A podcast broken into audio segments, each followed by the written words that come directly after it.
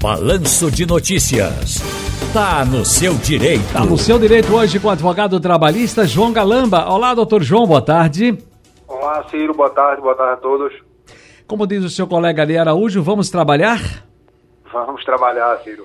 Estudo encomendado pelo governo Jair Bolsonaro para subsidiar uma nova reforma trabalhista propõe, entre outras medidas, trabalho aos domingos e proibição de reconhecimento de, de vínculo de emprego entre prestadores de serviços e aplicativos. Então, caso seja aprovada a mudança em relação aos domingos, como fica a folga da gente no domingo como trabalhador?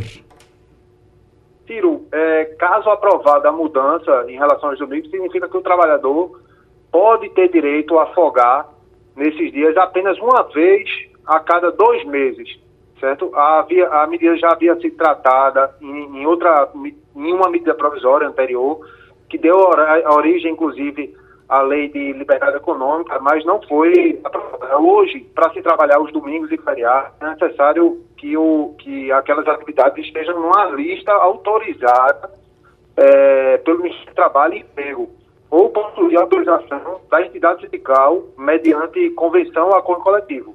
Muito bem. Agora, com relação aos motoristas, aos trabalhadores de aplicativos, passageiros, entregadores de alimentos, todos eles ficariam sem os direitos da CLT, doutor João? Não, Ciro, não. O, o que a, a, o estudo prevê é que os trabalhadores de aplicativo não constituiriam vínculo empregatício de trabalho, certo? Para esses aplicativos de economia compartilhada. Certo? Que hoje é, o tema gera uma certa polêmica porque existem decisões que, que vejam, que visam o, o, o, vínculo, outras que não, que não visam. Então, eles viam que existe essa insegurança jurídica, que é natural, porque há uma discussão, há uma atividade norma, nova, certo? Inclusive está sendo, tem, tem projetos de lei que estão sendo é, discutidos no, no, no, Senado e no, no, no Congresso como um todo, e eles tentam atrapalhar isso, é, é, atropelar e ceifar direito com, com esses trabalhadores. Agora, veja bem, doutor João Galamba, outro ponto aqui que as pessoas sempre perguntam, não tem nenhuma pergunta aqui, inclusive, mas eu já sei que muitos vão perguntar por questão, é, critério, é o critério deles perguntarem sobre PIS, PASEP. É PIS, PASEP ainda?